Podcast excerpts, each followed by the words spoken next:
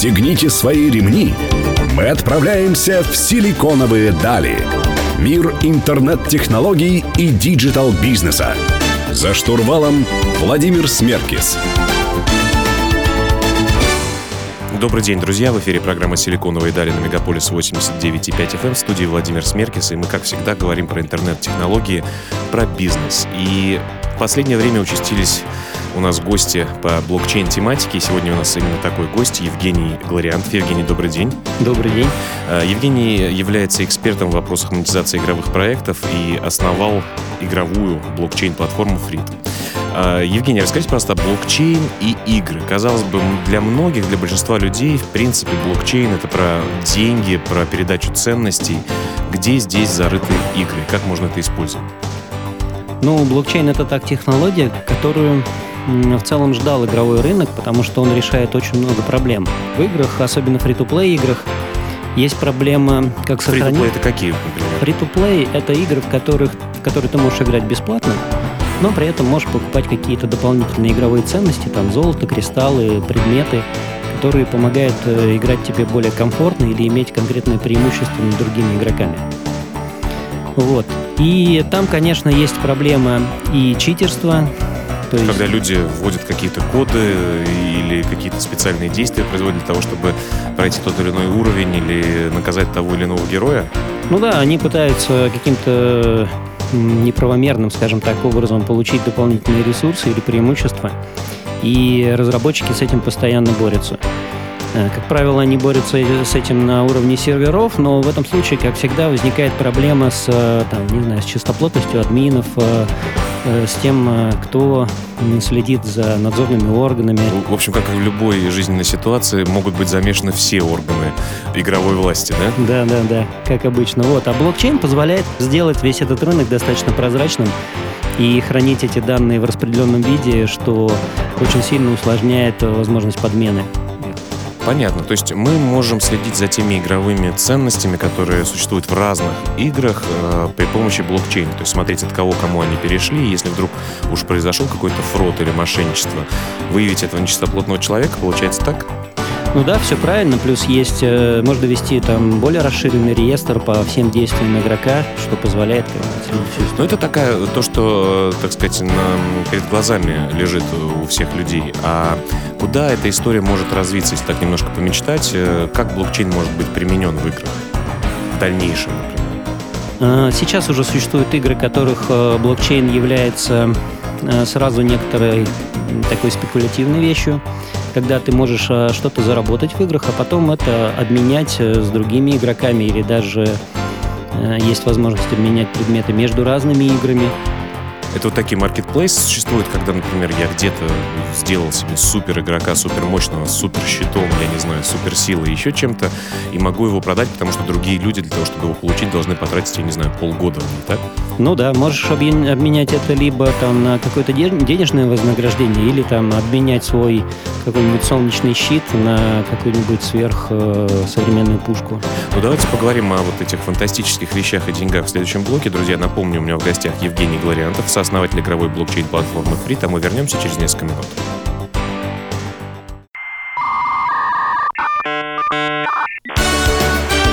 Силиконовые дали. За штурвалом Владимир Смеркис. Друзья, вы продолжаете слушать программу «Силиконовые дали» на Мегаполис 89.5 FM. В студии по-прежнему Владимир Смеркис, и мы сегодня говорим про блокчейн и игровую тему, потому что эти понятия, как мы выясняем, э, достаточно тесно связаны. Э, у меня в гостях Евгений Глориантов, сооснователь игровой блокчейн-платформы Free. Э, Евгений, к вам вопрос такой. Про монетизацию. Не все понимают, каким образом деньги монетизируются. Ну, всем понятно, что там, я не знаю, условно, какие-то казуальные игры в App Store, например, можно просто купить за деньги, или внутри игры показывается реклама. Какие еще вообще модели монетизации в играх существуют? Ну, основные модели это когда ты покупаешь игру, игру сразу, одноразовый платеж. Есть э, модель монетизации, которая подразумевает подписку, когда ты должен платить регулярно. И, наверное, самый популярный вариант это когда у тебя free-to-play модель, ты можешь играть бесплатно, э, периодически должен платить, ну, не обязан платить, но можешь платить, чтобы получить какие-то преимущества в игре. А, а есть еще и смешанные штуки. Меня вот, меня, к сожалению, или к счастью, я не знаю, игровая эпидемия не задела, а я вижу своих друзей, которые там, в достаточно зрелом возрасте играют, я не знаю, футбол тот же на приставках. Они и покупают эту игру достаточно задорого, и потом еще membership, то есть членство в в клубе покупать для того, чтобы играть э, онлайн с кем-то еще. То есть э, в игры льется большое количество денег сейчас, да? Ну да, э, игровой рынок более 100 миллиардов уже в год. А он вообще растет? Он растет, постоянно растет, быстро растущий рынок очень большая индустрия. А почему, почему он растет? То есть там и люди стан, больше вовлечены в игры становятся? Или а, растет количество игроков, все большее количество возрастов туда вовлекается? Вот как вы считаете, основными такими драйверами роста что является? Ну, драйверами роста, как и везде, является в первую очередь рост аудитории. На данный момент по миру 2,2 миллиарда игроков, и каждый год эта цифра увеличивается. Понятно. Про монетизацию. Казалось бы, все понятно. Хочешь, э, делай платную игру, хочешь вставлять туда рекламу, хочешь э, продавать членство в клубе для того, чтобы играть в эту игру. А какие проблемы вообще в индустрии с монетизацией существуют? Ну, если ты говорил, мы говорим про игру, которую нужно купить, то проблема основная является привлечение этих самых пользователей. То есть отсеивается очень большая часть аудитории.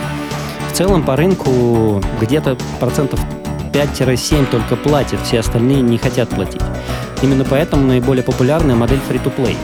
Но там проблема в том, что есть э, платящие игроки и неплатящие. Неплатящие часто превращаются в планктон, которые не имеют шансов вылезти в некоторую элиту. Вот. И идет большое разделение между игроками, и плюс возникает некое хейтерство, такая ненависть, да, между теми, кто платит, и те, кто не платит. А кто кого ненавидит? Или, или Конечно, в большей степени те, те, те, те, кто завидуют, да, тем, кто могут платить, да, они говорят, как можно платить такие деньги за игры? Как говорят, ну разве что это деньги. Да, понятно, понятно. Хорошо. Э, на самом деле э, платежи в играх и вообще эта индустрия действительно поражает своим э, масштабом, объемом, когда огромное количество людей большие деньги платят, и мобильники, наверное, в том числе для казуальщиков тоже большим драйвером являются. Давайте в следующем блоке немножко подробнее поговорим про блокчейн все-таки, о том, как он внедрен в игровую индустрию чуть более подробно. Напомню, друзья, у меня в гостях Евгений Глориантов, сооснователь игровой блокчейн-платформы Фрит. Мы вернемся через несколько минут.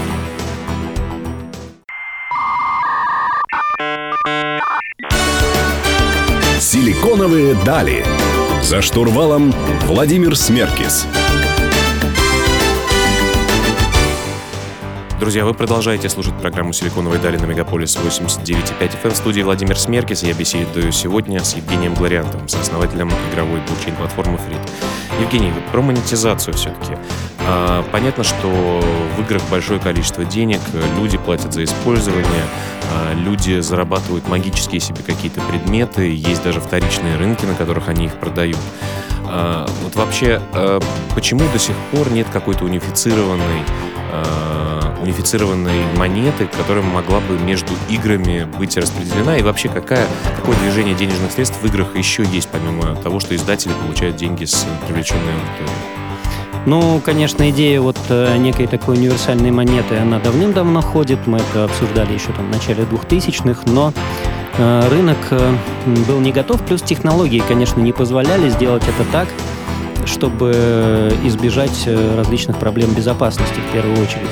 Ну и издатели, конечно, не всегда заинтересованы в том, чтобы люди, заработав что-то в этой игре, да, переходили в другую и там могли это оплачивать. Это вот как, опять-таки, идея по блокчейн проекты ходит давно в мире о том, что нужно унифицировать все мили, например, да, авиакомпании.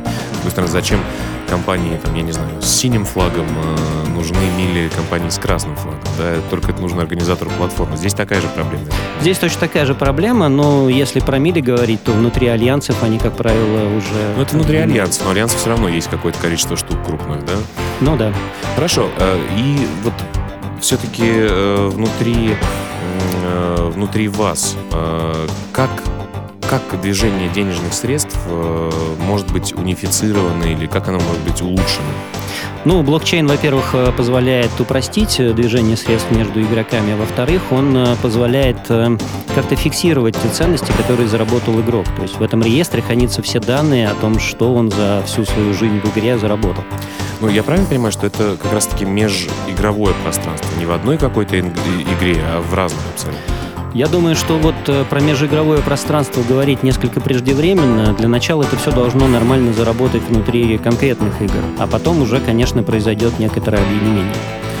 Понятно. А, ну и куда будет двигаться эта история? Вот, э, как вы видите идеальную картину? Как вообще игровой мир видит идеальную картину по монетизации? Должна быть унифицированная история, унифицированная монета? Должно, должен быть реестр или должно быть таких реестров много? Как вы на это смотрите? Ну, я лично смотрю на то, что игры вообще должны быть бесплатными, да, нужно зарабатывать на чем-то другом. И, в частности, тот же токен может быть обеспечен и действиями игроков в игре, и игровыми ценностями, и просмотренной им рекламой, и тому подобными вещами. Ну хорошо, давайте как раз-таки про бесплатные игры поговорим в следующем блоке. Друзья, напомню, у меня в гостях Евгений Глориантов, эксперт в вопросах монетизации игровых проектов и сооснователь игровой блокчейн-платформы Фрит. Э, вы слушаете «Силиконовые дали», мы вернемся через несколько минут.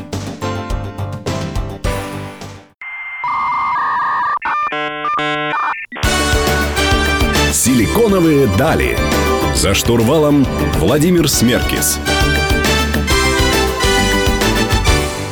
Друзья, вы продолжаете слушать программу «Силиконовые дали» на Мегаполис 89.5 FM. В студии по-прежнему Владимир Смеркис. Мы говорим про блокчейн и игры с Евгением Глориантовым, сооснователем игровой блокчейн-платформы Free. Евгений, слоган ваш звучит следующим образом. «Make games free again». Почему э, так? Почему игры должны быть бесплатными? Хотя мы понимаем, наверное, что вся индустрия движется в этом направлении, да, о том, что нужно зарабатывать внутри, наверное, а не снаружи, потому что, э, конечно, уже вовлеченного человека э, сложнее, так сказать, остановить. Я даже помню до сих пор существует огромное количество тестов, там, я не знаю, на Фейсбуке или где-то еще, когда ты заполняешь э, вроде бы на интересующий тебя вопрос, я не знаю, типа теста на IQ. Думаешь, ну вот, сейчас скоро ответ. Заполнил 50 вопросов, потратил на это, там, я не знаю, 25 минут, а потом тебе говорят, ну вот, а теперь заплати или пришли смс-очку куда-то. И ты уже э, такой на, на грани решения, так сказать. Вот, э, что насчет э, бесплатности игр скажете? Ну, в эту сторону рынок игровой движется давным-давно, потому что разработчики хотят зарабатывать не только на тех людях, которые платят, но и на тех, которые не платят. Так как эта аудитория гораздо больше, то потенциал там и выше. Давным-давно используется система некой рекламной монетизации. Ты должен посмотреть там какое-нибудь видео и получить что-то, какой-то бонус за это в игре. Ну вот э, так, такие просмотры, такие такие модели, да, то есть фактически заставляют человека посмотреть какое-то видео, которое вроде бы ему, э, так сказать, э, не очень могло бы быть интересно. Или все-таки рекламные технологии сейчас настолько настраиваются под пользователя, что высок шанс того, что будет показан именно тот ролик, на который человек кликнет и загрузит себе еще новую игрушку. Ну, конечно, в первую очередь это игровое видео, плюс э, рекламодатели также ориентируются на аудиторию конкретной игры и на конкретную игру ставят то, что, это может, что, что может быть интересно. Давайте про Фрит наконец-то поговорим. А что он из себя представляет? Что это будет? А, Фрит предлагает э, точно так же монетизировать э, неплатящих пользователей, дать им возможность получить все, что, за что им пришлось бы заплатить. Э, все очень просто. Ты, например, оставляешь свой компьютер, сдаешь его в аренду нам для вычислений. И за это ты получаешь некие игровые ценности. Если, скажем, ну, наиболее удобный для нас э, и для игрока режим, когда ты на ночь оставил компьютер включенным, сказал, вот хочу что-то такое в игре, например, вот этот меч. Утром проснулся, включил компьютер. А меч у тебя уже. А меч у тебя уже, да, и ты уже пошел там. Понятно, но э, то есть вы несколько схожи с э, просто облачными вычислениями. В вашем случае это именно игровые вычисления. И нужно это кому, получается? Тем людям, у которых э, компьютеры не такие сильные, они берут в аренду те игровые мощные компьютеры, например, или не мощные, или они объединяются в сетки и становятся мощными для э, других игроков, так? У нас это в основном это распределенные вычисления, то есть можно сравнить это с неким э, суперкомпьютером или облачными вычислениями. Когда тебе нужно быстро что-то посчитать, э, на большом количестве компьютеров, разделив все это, можно произвести это очень быстро. Понятно. Ну давайте вот как раз детали о том, как это будет технически происходить, поговорим в следующем блоке. Друзья, напомню, у меня в гостях Евгений Глориантов, сооснователь игровой блокчейн-платформы Фрида. Я Владимир Снеркис. Вернусь к вам через несколько минут.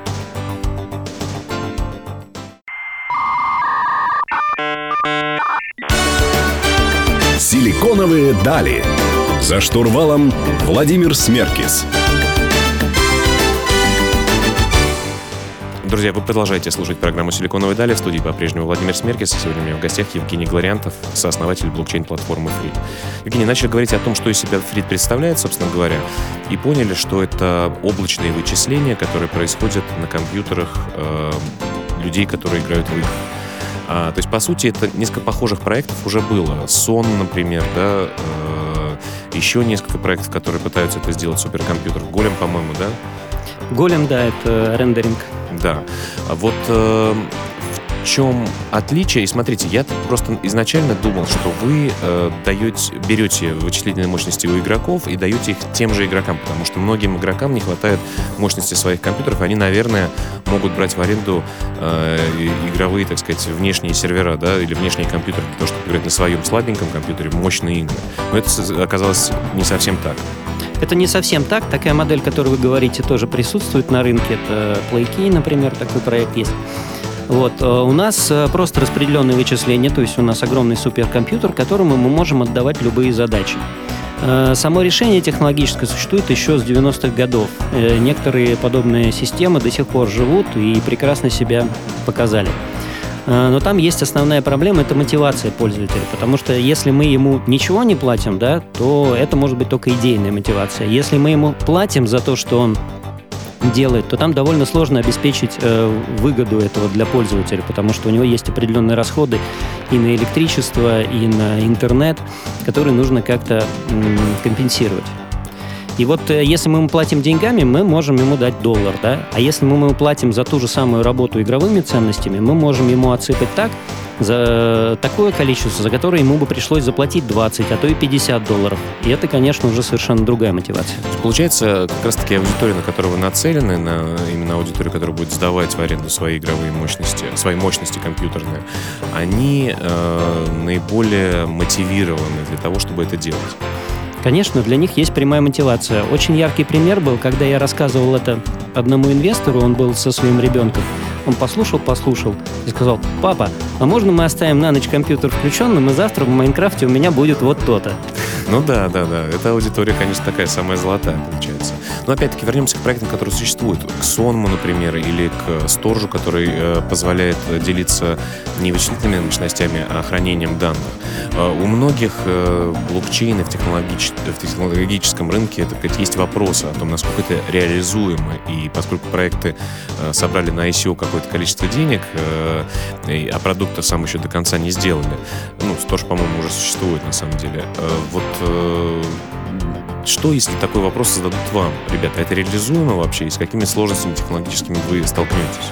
Ну, смотрите, мы своего что-то совсем совершенно нового в плане суперкомпьютера да, и распределенных вычислений не придумываем.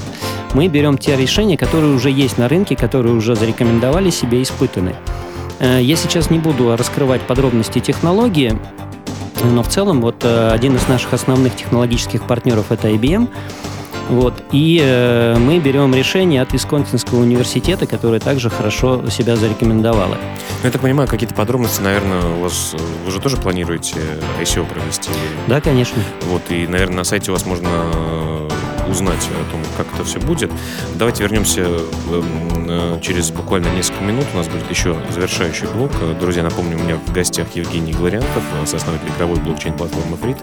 Я Владимир Смеркис. Вернусь к вам совсем через небольшое количество времени.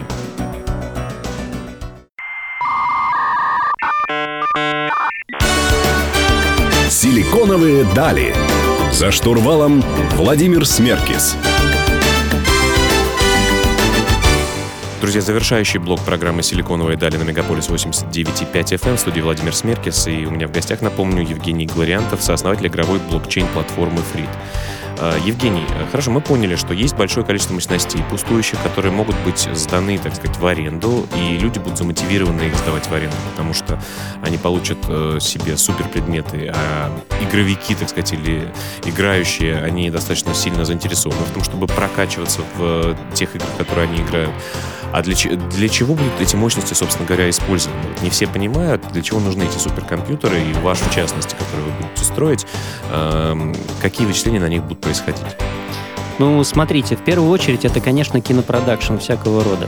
Это рендеринг 3D-анимации, это постпродакшн, накладывание эффектов и прочие вещи. Вот надо сказать, наверное, людям, которые с этим не сталкивались, чтобы переформатировать один небольшой, там, не знаю, 10-минутный файл э, в другой формат, например, или выгнать его уже там э, в нужном для производства на телевидении формате, требуется там иногда часы, да, Часы это очень мало, иногда требуются дни, иногда недели, а иногда месяцы. Скажем, на примере того же «Властелина колец», да, там огромная ферма из там, тысячи серверов работала порядка 10 месяцев.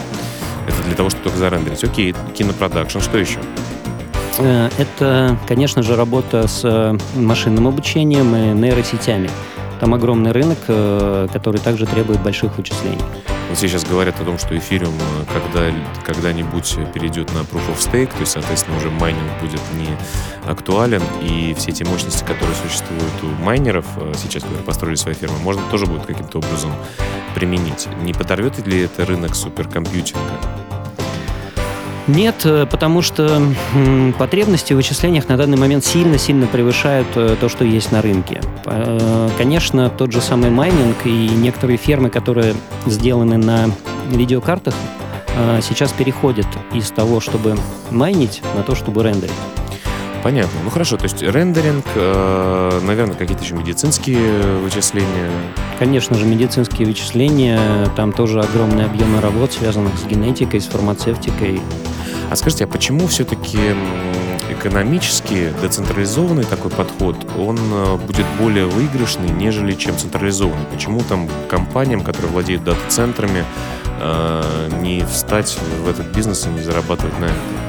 Ну, собственно говоря, компании, которые владеют дата-центрами, уже играют на этом рынке активно. Тот же самый IBM, с которым мы сотрудничаем. Вот. Но каждый день объемы под реально очень сильно растут. Если мы говорили про то же, говорим про то же видео, да, то сейчас уже некий э, стандарт 4К, да, завтра будет 8К, а это уже прям в разы... Это еще уже теперь не конечно, десятки, конечно. десятки дней рынка. Хорошо, расскажите, вот э, вы создали такой проект, который собираетесь запустить в жизнь. А, что дальше? Какие у вас следующие шаги? Мы уже в начале следующего года планируем запустить несколько игр на нашей платформе. В частности, мы активно работаем, сотрудничаем с компанией Lavar.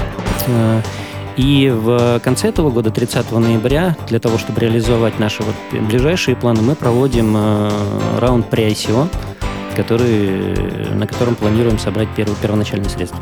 Казалось бы, какой, бы, какой блокчейн-проект без ICO? А какой у вас максимальный объем денег, или как, или как сейчас у нас в рынке говорят, hard cap, на привлечение уже на самом ICO? Ну, максимальный hard cap у нас на данный момент 72 миллиона, который позволит нам, кроме реализации данной платформы, еще активно работать с рынками. Потому что некоторые рынки, на некоторые рынки будет сложно достаточно выходить. Например, тот же самый китайский требует очень серьезных вложений. Ну что ж, Евгений, спасибо вам большое. Желаем вам удачи в вашем проекте. Э, спасибо, что к нам пришли. Э, друзья, не забывайте, что каждую среду в 15.00 на Мегаполис 89.5 FM выходит программа «Силиконовые дали», в которой мы говорим про интернет-технологии, бизнес, и теперь уже про блокчейн. Э, читайте текстовую версию интервью программы «Силиконовые дали» у нашего партнера издания о бизнесе и технологиях «Русбейс». Адрес в интернете rb.ru. Всем пока.